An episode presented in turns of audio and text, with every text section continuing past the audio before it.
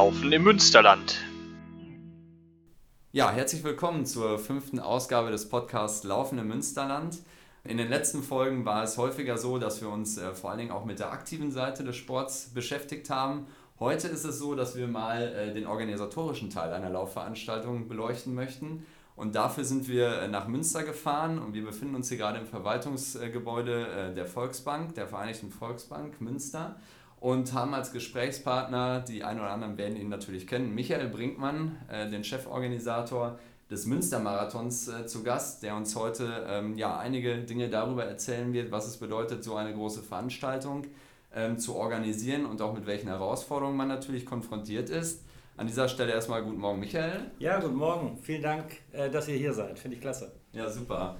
Und ähm, André, guten Morgen auch dir. Ja, ich freue mich auch, dass wir mit der nächsten Folge am Start sind. Äh, guten Morgen von mir. Ich würde sagen, wir starten erstmal mit der ersten Frage. Ja, im September steht der nächste Münstermarathon vor der Tür. Wie laufen denn die aktuellen Vorbereitungen? Ja, die Vorbereitungen laufen natürlich auf Hochtouren. Äh, die zwölf Wochen Frist für die Läufer ist natürlich schon angebrochen. Die äh, trainieren auch äh, schon fleißig und für uns ist das immer ab zwölf Wochen vor dem Marathon die ganz heiße Phase. Die Vorbereitungen dauern insgesamt 15 Monate. Das heißt, wir fangen in diesem Monat schon wieder an für 2019. Aber die konkreten To-Dos im Moment, ja, wir verpflichten gerade die Elite-Läufer. Wir stellen gerade das Rahmenprogramm zusammen. Das sind so die konkreten To-Dos. Und natürlich müssen die ganzen Druckerzeugnisse schon gemacht werden. Es müssen die Bestellungen aufgegeben werden. Die T-Shirts müssen langsam kommen. Das läuft jetzt alles im Moment, ja. Ja, Super, das hört sich auf jeden Fall nach einer Menge Arbeit an schon mal. Ähm, da ist es ja auch so, dass man immer auf ein großes Orga-Team wahrscheinlich ähm, zurückgreifen muss. Ähm, man kann das ja natürlich nicht alles selbst stemmen. Wie viele Mitglieder hat denn das Orga-Team und wie sieht da so die klassische Arbeitsteilung aus jetzt im Vorfeld auch? Ja, zum Orga-Team gehören elf Ehrenamtliche und wir haben noch drei Hauptamtliche, die uns unterstützen. Also das ist so dieses geschlossene Orga-Team, was auch als Verein agiert. Und äh, schlussendlich natürlich am Tag selber haben wir 1700 Helfer. Und äh, im Orga-Team hat jeder äh, der, der elf ein festes Ressort. Wir haben einen festen Mann mhm. für den Start, wir haben einen festen Mann fürs Ziel, für die EDV, für die Website. Äh, alles ist genau verteilt. In den äh, Orga-Team-Sitzungen versuchen wir dann so die, die Schnittstellen äh, dicht zu machen, dass wir dann, dass jeder eben aus seinem Bereich erzählt, wie ist es, um dann die Dinge zusammenzuführen zu einem äh, gemeinsamen großen Werk. Ja. Ja, wahrscheinlich sind in den vergangenen Jahren schon einiges äh, zusammengewachsen und jetzt läuft, also wird nicht alles Selbstläufer sein, aber wie flüssig laufen denn die Vorbereitungen? Gibt es da noch Ecken, wo es hakt oder weiß jeder sowieso, was zu tun ist? Ja, komischerweise gibt es in jedem Jahr wieder irgendwas Neues, was es in all den anderen Jahren nicht gegeben hat. Aber in diesem Jahr sind wir so ein bisschen äh, im, im Orga-Team Umbruch. Es sind einige Stützpfeiler, die auch schon seit vielen Jahren im Orga-Team waren, äh, jetzt äh, rausgegangen. Liegt einfach daran, weil sie eben schon lange tätig sind oder weil sie jetzt äh, mehr oder weniger im Ruhestand sind. Und da werden gerade neue, junge Kräfte eingebaut. Damit verjüngt sich auch das Orga-Team. Ja, und die müssen natürlich in diesem Jahr eingearbeitet werden. Die sind natürlich hyper nervös. Äh, das ist deren mhm. erster, erster Start als, als Orga-Team-Mitglied und äh, das ist für uns so die Herausforderung, die so einzuarbeiten, dass es genauso flüssig läuft wie bisher. Ja. Ja, es ist ja auch so, dass der Münstermarathon jetzt wirklich auch schon auf eine ähm, große Geschichte zurückblicken kann oder zumindest auf eine langjährige Tradition. Die 17. Auflage findet jetzt im Jahr 2018 statt. Ähm, wie hat sich denn die Veranstaltung so im Rückblick entwickelt? Also wie seid ihr angefangen äh, und äh, wo steht ihr jetzt? So als ganz großer Bogen gefragt. Ja, angefangen äh, ist es dadurch, dass 1998 bei den Riesenbecker Six Days, die ich ja auch äh, organisiere, äh, ich von äh, Läufern des LSF Münster gefragt wurde, ob ich in Münster nicht mal auch eine, eine große Laufveranstaltung machen kann. Ich habe dann zwei Jahre Marktforschung gemacht, habe hier in der Bank gefragt, weil man muss natürlich dann auch einen Puffer haben, wenn mal irgendwas nicht klappt, mhm. dass es auch finanziell abgesichert ist. Und die Bank fand das dann gut und dann haben wir 2002 haben wir gesagt, okay, das wird jetzt der erste Volksbank Münster Marathon und äh, wir haben mit 1000 Teilnehmern, 10.000 Zuschauern gerechnet. Es war bei der Premiere waren 5000 gemeldet. Das ist einzigartig in Deutschland. Hätte ich auch selber nie mit gerechnet. Wir sind froh, dass wir die Orga da gewuppt haben, haben an vieles natürlich nicht gedacht, was mittlerweile gang und gäbe ist. Äh, wir haben damals den Zoo abgeschnitten, wir haben das Mövenpick Hotel abgeschnitten. Das gab schon richtig, richtig Ärger. Und ja. äh, mittlerweile hat sich alles eingespielt. Ja, die Entwicklung geht weiter. Damals gab es 90 Marathonveranstaltungen in Deutschland, heute über 200. Und äh, Marathon in Deutschland, ich sag mal, die älteren Leute ähm, ähm, hören langsam auf mit Marathon, Jüngere mhm. kommen wenig nach. Das war so eine richtige Delle. Mittlerweile ja. seit zwei Jahren haben wir so ein zartes Pflänzchen, dass auch junge Leute ab 25, 30 anfangen, Marathon zu laufen. Aber sie können das noch nicht kompensieren, was, was die Alten als Loch äh, äh, äh dalassen.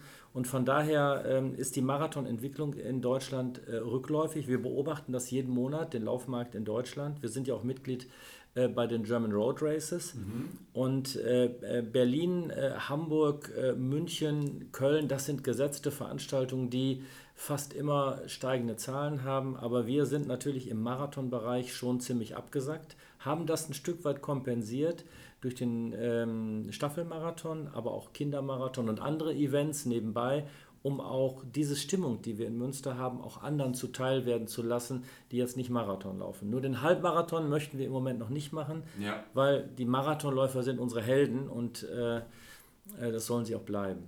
Okay. Versucht ihr dann irgendwie insbesondere jüngere Läuferinnen und Läufer irgendwie zum Marathonstart zu bringen? Also gibt es hier irgendwas in Münster, wo ihr sagt, so, hast du irgendein Beispiel? Ja, es gab ja ganz früher mal diese Aktion von 0 auf 42, das war nicht so gut. Äh, Leute sollen erst mal zwei Jahre Marathon laufen, äh, äh lang laufen, um dann einen Marathon ja. zu machen. Ähm, nur ähm, speziell an junge Leute wenden wir uns nicht, weil wir wollen auch nicht zu viel Druck ausüben wir können jetzt nicht gerade sagen, dass es förderlich ist, dass 18-Jährige schon, die 10 Kilometer laufen können, schon zwei Jahre später Marathon laufen. Mhm. Das muss langsam wachsen, äh, so, so wie das Herz eines Sportlers langsam wächst. Und von daher wenden wir uns schon an die Zielgruppe ab 30 ungefähr. Und äh, der Marathon ist ja mittlerweile auch von Hamburg bis München äh, bekannt. Und von daher versuchen wir gerade auch mit äh, viel Social-Media-Arbeit auch junge Leute zu begeistern. Ja. Super, hört sich sehr äh, spannend an. Also ähm, ich habe letztens auch nochmal gelesen, der Münstermarathon wird ja auch regelmäßig zu einem der beliebtesten Laufveranstaltungen äh, in Deutschland gewählt. Wie erklärst du dir das äh, ganz persönlich? Du hast gerade schon mal in einer Antwort erwähnt, dass äh, hier in Münster natürlich auch ein ganz besonderes Flair herrscht, was durch Zuschauer und so weiter getragen wird. Kannst du das noch ein bisschen näher ausführen, was genau das beinhaltet? Ja, selber als Marathonläufer habe ich äh, dreimal Steinfurt, dreimal Berlin gemacht. In Steinfurt waren wir damals zu wenig Zuschauer. Da war mhm. man manchmal ganz schön allein auf weiter Flur unterwegs. Und äh, in äh, Berlin waren mir teilweise die Zuschauer zu viel. Äh, man hat überall Zuschauer und irgendwann will man als Marathonläufer auch mal so ein bisschen runterkommen, in seinen Körper reinhorchen. Und dann habe ich gesagt, wenn ich eine Veranstaltung mache, muss es so, so ein Mittel geben. Und das ist uns, glaube ich, gelungen und vor allem mit dem Rahmenprogramm, wir haben über 300 Künstler mit Bands, mit Stelzenläufern, mit Cheerleadern, äh, haben wir ähm, etwas erzeugt, dass die uns die Zuschauer auf die richtige Betriebstemperatur bringen mhm. und die Zuschauer haben richtig Spaß daran. Wir haben äh, in, in diesem Jahr zum Beispiel neu äh, einen, einen eigenen Fanclub, wo 400 Leute stehen werden und nichts anderes machen, als die Läufer anfeuern. Ja?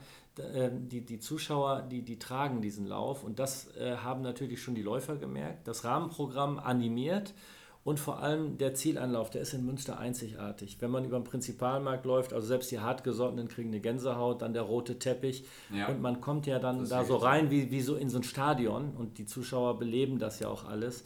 Und also äh, selten hat mir Moderation so Spaß gemacht wie, wie bei dem Marathon. Ja, vielleicht äh, kannst du kurz einfach mal erklären, wo der Lauf überhaupt hergeht. Also es gibt ja auch Hörer bei uns, die den Münstermarathon nur so aus der Theorie kennen. Aber was macht denn den Münstermarathon überhaupt so vom äh, Streckenverlauf aus? Ja, das ist äh, der Mix aus äh, Stadt und Landschaft. Äh, wir haben erst, äh, wir starten am Schloss, das ist natürlich auch wunderschön, auf der großen vierspurigen Straße ähm, morgens um neun und dann äh, machen wir eine Runde durch die Stadt, die noch äh, ziemlich schläft. Einige Zuschauer schon da, aber so Kreuzviertel mhm. ist ziemlich eckig für die Läufer, aber wir kommen dann auch äh, über die Salzstraße, also Fußgängerzone und bei zehn Kilometern schon einmal am Prinzipalmarkt vorbei. Und dann geht es dann raus am Aasee. Den Aasee äh, müssen wir mitnehmen. Ja, es geht ein Stück weit an den, an den Aasee, dann Annette Allee und dann komme ich ähm, langsam raus in Richtung Klinikenviertel bis hin nach ähm, äh, Gievenbeck und dann weiter nach Nienberge. Nienberge ist mittlerweile eine Riesenparty. Seitdem wir Nienberge mit reingenommen haben, war das jetzt erstmal langsam. Das musste sich entwickeln, aber mittlerweile Riesenparty an der Halbmarathonmarke. Und dann geht es natürlich äh, ins, ins, ins tiefste Grün. Dann geht es natürlich Stottbrockweg Richtung Roxel, das kennt kaum noch jemand. Ja. Ähm, aber da wird man dann irgendwann aus der Lethargie gerissen. Da haben wir eine 40-köpfige afro-kubanische Trommelgruppe, da weiß man gar nicht mehr, was los ist. Und dann geht es in Roxel weiter, so ungefähr Kilometer 30. Da wissen wir, ah, hier müssen wir nochmal ein bisschen Dampf machen. Da haben wir auch einen weiteren PowerPoint. Und es geht mitten durch, durch Roxel und von Roxel dann wieder über die Roxler Straße, nehmen nochmal Givenbeck mit durchs Klinikenviertel wieder zurück. Da doppelt sich auch einiges, das ist für die Zuschauer auch gut. Und dann äh, geht das dann so ab Annette Allee in, in eine richtige Fanmeile über. Man kommt durch den Afrika Point, wo wir alles afrikanisch gestaltet haben. Man kann da nochmal einen Wein trinken. Ja, und dann geht es ab ins, ins Ziel. Ja, schön. Du hast ähm, gerade schon mal in einer deiner vorigen Antworten äh, erwähnt, dass es natürlich ähm, sehr, sehr hohe Konkurrenz jetzt auch gibt. Also ähm, mittlerweile gibt es 200 Marathonveranstaltungen im Jahr in Deutschland. Ähm, das macht natürlich auch, ähm, ja, diese Konkurrenzsituation macht auch nicht vor dem Münstermarathon halt. Es ist jetzt so, du hattest ja im letzten Jahr auch in mehreren Presseberichten erwähnt, äh, dass zum ersten Mal euch die Finisherzahl natürlich bei den Marathonläufen auch etwas enttäuscht hat. Ihr seid unter 2000 Finisher im letzten Jahr gesunken. Du hast auch damals in der Nachlese ähm, angedeutet, dass ihr euch natürlich Gedanken darüber macht, woran liegt es, was kann man äh, für Maßnahmen ergreifen, um das wieder zu steigern. Ähm, kannst du jetzt nochmal für uns äh, zusammenfassen, zu welchen Erkenntnissen ihr schlussendlich gelangt seid und was ihr in die Wege geleitet habt, um das jetzt wieder nach vorne zu pushen? Ja, wir wollen ja weiterhin Volksmarkt Münster Marathon heißen. Viele haben schon mittlerweile den Halbmarathon und äh, wir wissen äh, durch Laufmarktanalysen, wenn wir einen Halbmarathon machen, geht die Marathonzahl drastisch zurück. Warum soll ich nach Ruxel laufen und weit in die Prärie, wenn ich durch einen Halbmarathon die gleiche Anerkennung kriege? Ja. Ich habe das beim Enschede Marathon gesehen, einer der, der ältesten Marathonveranstaltungen äh, Europas, der mittlerweile im Marathon auf 300 Finisher geschrumpft ist, während der Halbmarathon 4000 hat. Und äh, diese Entwicklung möchte ich so lange wie möglich aufhalten. Aber die Läufer stimmen letztendlich mit den Füßen ab. Wir haben diesen oder ich habe diesen Marathon äh, kreiert, weil man gesagt hat, wir wollen was vor der Haustür haben. Mhm. Ja, wenn uns dann aber die Leute, die vor der Haustür wohnen, abwandern äh, woanders hin, dann finde ich das sehr schade. Aber die Läufer bestimmen das letztendlich. Wir haben gesagt, wir gucken uns das jetzt noch dieses und nächstes Jahr an. Wenn dann die Finisherzahlen weiter zurückgehen, müssen wir, müssen wir handeln ähm, wie auch immer. Ähm, aber ähm, wir hoffen, dass wir sie wieder über 2000 kriegen. Ja. Und ähm, du hast es gerade auch schon mal kurz angedeutet, ist es eventuell ähm, auch so eine Generationenfrage. Also viele ältere äh, Läufer sind natürlich auf diese äh, langen Distanzen, sind die sehr stark unterwegs, ähm, gehen jetzt natürlich so langsam raus oder konzentrieren sich auf andere Dinge. Und ich glaube, äh, bei den jungen Läufern ist es ähm, häufig so, dass die sich eher über kürzere Distanzen rantrauen, dass natürlich der, der Marathon auch enormes Trainingspensum aufweist und so weiter.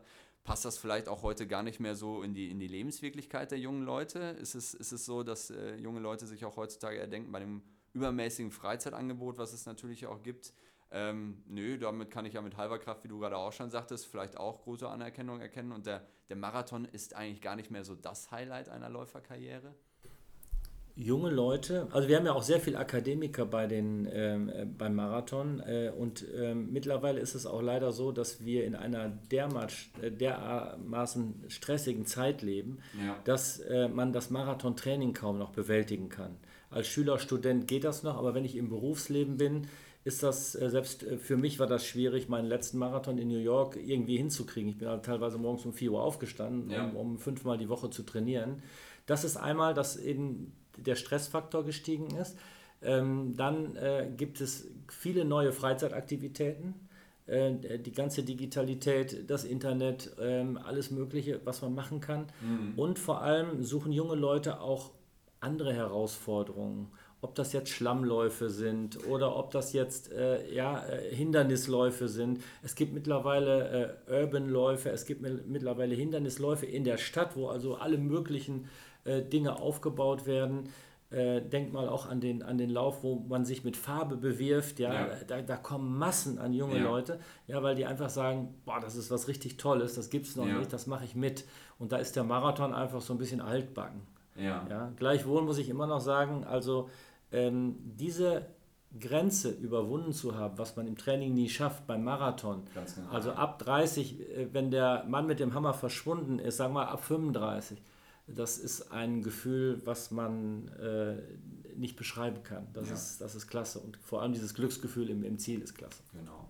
Ja, also ich glaube, das ist ein ganz wichtiger Punkt, wenn man auch so die Läuferszenen und die Art der Läufe beobachtet über die letzten Jahre, dass dieser Lifestyle-Gedanke immer mehr überhand nimmt. Also dass es äh, gut ist, Teil einer Community zu sein. In den ganzen äh, Städten ist es ja auch so, dass sich da Urban Running Crews zusammentun und so weiter. Also dieser, dieser Gedanke wie früher, dass man alleine auf einer Landstraße unterwegs ist und Dinge tut, äh, das, das äh, zieht heute keinen mehr, glaube ich.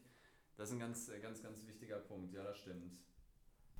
Ja, vielleicht mal äh, jetzt ein ganz anderes Thema. Und zwar bietet ihr in Münster ja dieses Mentorenprogramm an. Was hat es denn damit überhaupt auf sich? Ja, leider haben wir in, in Deutschland immer mehr Todesfälle bei Marathon- und Halbmarathon-Veranstaltungen. Und äh, ich sehe dann auch, äh, wenn Leute unvorbereitet starten. Ich denke immer an die äh, Kundin, die irgendwann mal äh, Geld bar einzahlte. Und ich sah das zufällig in der Bank und ich habe sie angesprochen.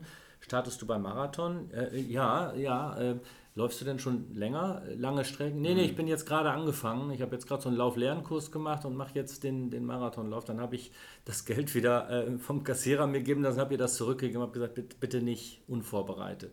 Dann äh, weiß ich immer noch, ein, ein Staffelläufer, ähm, äh, dem der zweite Mann ausgefallen ist, der hat dann bis zum Halbmarathon gemacht äh, mhm. und hat dann gedacht, ach, so schwer ist Marathon gar nicht, ist durchgelaufen und hat fürchterlich gelitten. Und diese beiden Beispiele haben mir gezeigt, also was wir tun können, wollen wir tun, um die Läufer vorbereitet an den Start zu bringen. Und deshalb suchen wir in ganz Nordrhein-Westfalen Trainer. Wir haben so 40, 45, die bereit sind, äh, für uns als Mentor, als Trainer zu agieren, um dann ähm, ähm, auch die Leute vorzubereiten. Entweder online, die kriegen also Trainingspläne vom Fußball-Leichtathletikverband, die kriegen das auch gut geschrieben auf Trainer äh, Übungsleiterstunden. Ja. und ähm, um, um dann die Läufer wirklich zielgerichtet auf den Lauf vorzubereiten. Ich selber habe vier äh, Mädchen, die ich oder junge Damen, die ich vorbereite auf den Marathon. Und äh, die sagen jedes Mal, das ist klasse mit so einem Trainingsplan. Und ich mache den auch immer nur wöchentlich, um auch wieder zu reflektieren, hat das geklappt, muss ich den Plan angleichen, also um Himmels Willen Plan gleich für zwölf Wochen und dann macht mal, sondern man ja. muss immer wieder reflektieren. Und diese Mentoren, die machen das hervorragend. Und so haben wir eigentlich so 45 äh, Mentoren, die bis zu 20, bis zu 40 Läufer trainieren. Und da haben wir schon viel gute Vorbereitung geleistet. Mhm. Ähm, sind diese äh, Mentoren auch untereinander koordiniert vor dem Hinblick, dass sie die gleiche Trainingsmethodik vertreten, dass sie ähm, gleich, äh, gleich die Trainingssteuerung vornehmen und so weiter? Sind die dort harmonisiert oder arbeiten die dann äh, vor Ort auch wirklich äh, individuell und so, wie sie es äh, gelernt haben, in Anführungszeichen? Die dürfen autonom arbeiten, aber ja. die bekommen halt als Hilfsmittel diese Trainings-CD vom Fußball-Leichtathletikverband. Ob sie sich daran halten, weiß ich nicht. Ich trainiere zum Beispiel noch äh, nach Paul Schmidt. Paul Schmidt war der Trainer von Harald Norport. Der ist jetzt über, mhm. über deutlich über 80. Und äh, wenn ich diese Trainingsmethoden bei einer Fortbildung in Kaiserau mache, dann schlagen die mal die Hände über den Kopf zusammen. Wie kann man so ein Trainingsprogramm, so ein hartes Trainingsprogramm machen? Auf der anderen Seite, äh, andere schaffen das auch durch, durch softere Trainingseinheiten. Ja, ja genau. Ja, wie lange sieht denn äh, aus deiner Erfahrung eine gute Marathonvorbereitung aus? Also was würdest du jetzt völlig ungeübten Zuhörern raten, die vielleicht auch irgendwann mal so einen Marathon ins Auge fassen? Ja, die, die Ungeübten sollen erstmal 10 äh, Kilometer laufen. Ähm, also sobald sie ähm, äh, angefangen sind und nach dem Lauf-Lernkurs, nach einem halben Jahr, nach einem Dreivierteljahr 10 Kilometer laufen können, sollen dann in jedem Fall noch zwei Jahre warten. Also wenn ich mit dem Laufsport angefangen bin, im dritten Jahr könnte ich mir das mal andenken, aber dafür muss man auch mal einen Halbmarathon im Wettkampf gelaufen sein. Dafür muss man mehr lange Strecken auch gemacht haben. Ich selber habe damals den Fehler gemacht, ich äh, bin 33 Minuten über 10 Kilometer gerannt und dann hat mich jemand äh, samstags angesprochen, hat gesagt, nächsten Samstag ist Steinfurt-Marathon, hast du nicht Lust mitzumachen? Und habe ich gesagt, also ich bin da noch nie mehr als 10 gelaufen. Ne? Ach, macht nichts, das schaffst du wohl. Ne? Mit deiner mit deinem äh, Training und äh, ne, ja, ja. und äh, dann bin ich da hingegangen und habe da mitgemacht und äh, nach 14 Kilometer hatte ich so eine Stunde auf dem Tacho und dann habe ich gedacht, hm, ist ein bisschen schnell für Marathon, aber, aber wird wohl gehen. Ne?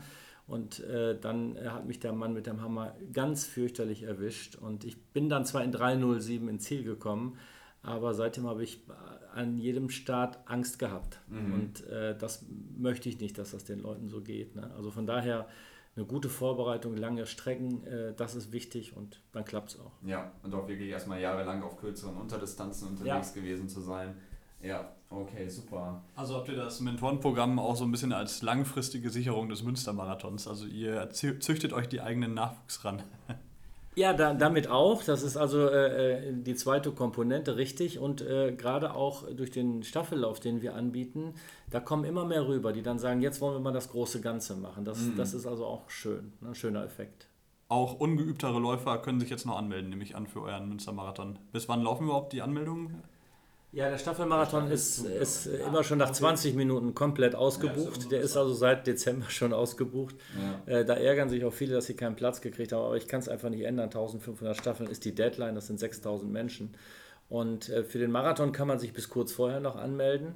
Ähm, der Kinderlauf ist auch ausgebucht, aber wir haben noch zwei Läufe, die ganz besonders sind.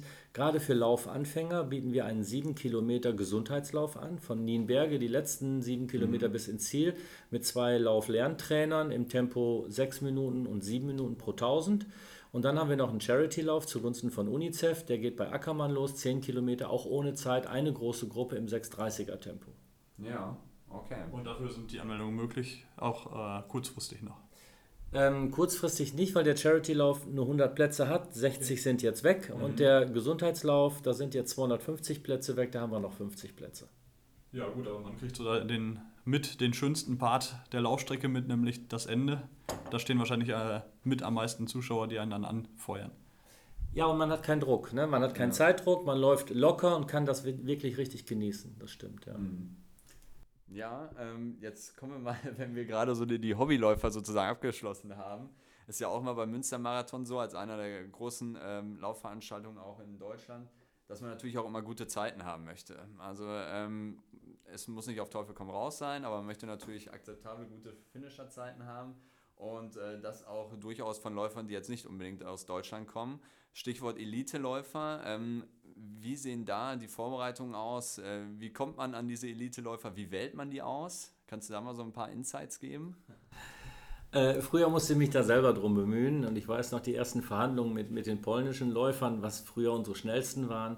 Mittlerweile hat sich das so gedreht, dass der Marathon in Münster so bekannt ist, dass wir ungefähr 100, äh, 120 Anfragen aus der ganzen Welt kriegen von Eliteläufern. Mhm. Äh, wir nehmen aber nur maximal, maximal 30 und äh, ich glaube sogar nur 20 in diesem Jahr.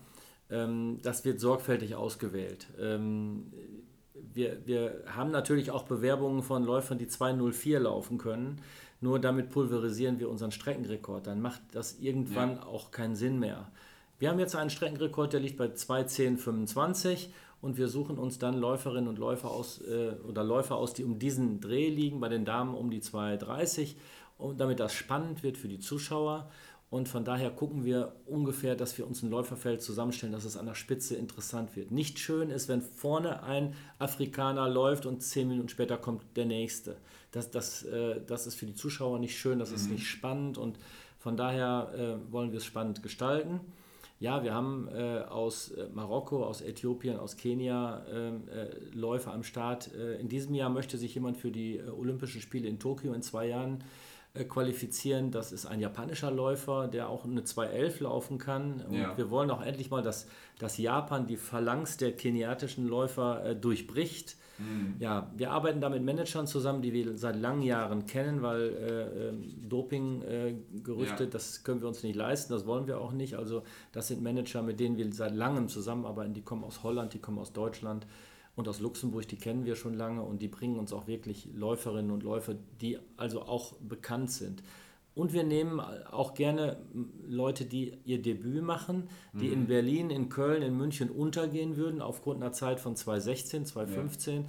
die aber bei uns, sag ich mal, in, den, in die Top-Ränge laufen und damit eine Möglichkeit haben, zum ersten Mal in Deutschland auch mal einen kleinen Geldpreis mit nach Hause mhm. zu nehmen, wahrgenommen zu werden.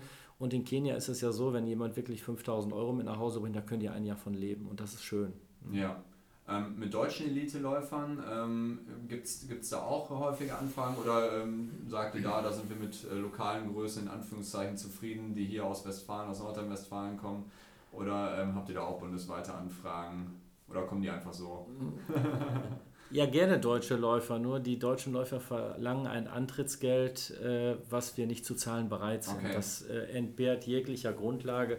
Selbst wenn wir es bezahlen könnten, würden wir es nicht bezahlen, weil das geht einfach nicht. Ja. Und äh, wenn die das nicht langsam lernen, von dem ganz hohen Ross runterzukommen, weiß ich nicht, wer sie noch einlädt. Mhm. Äh, wir, machen das, wir machen das nicht. auf keinen Fall.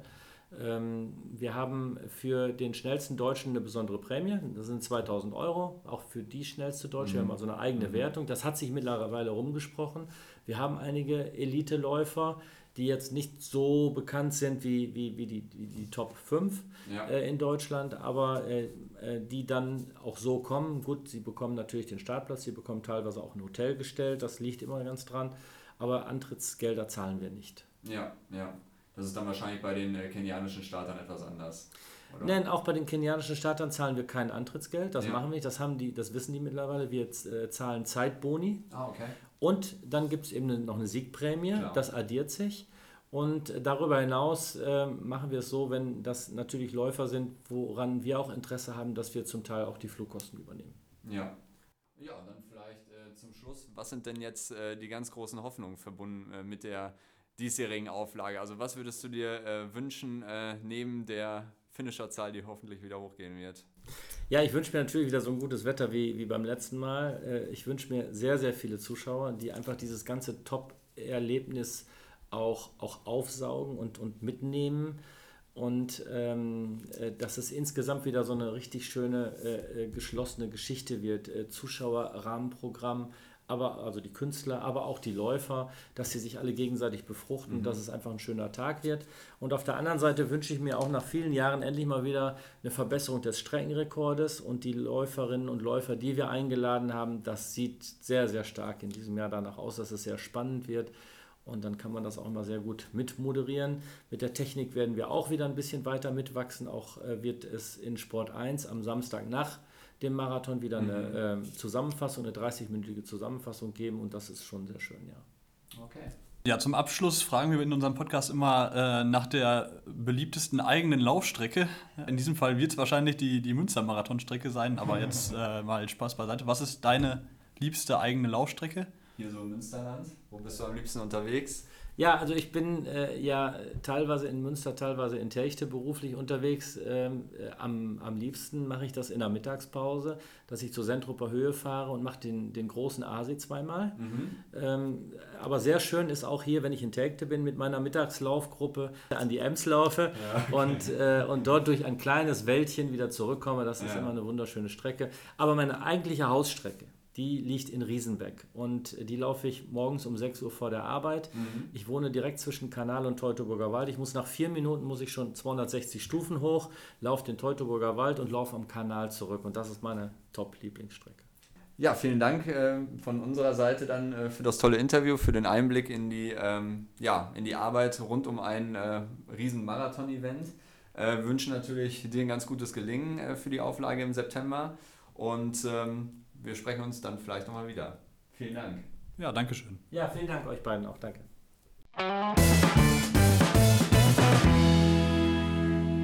Laufen im Münsterland.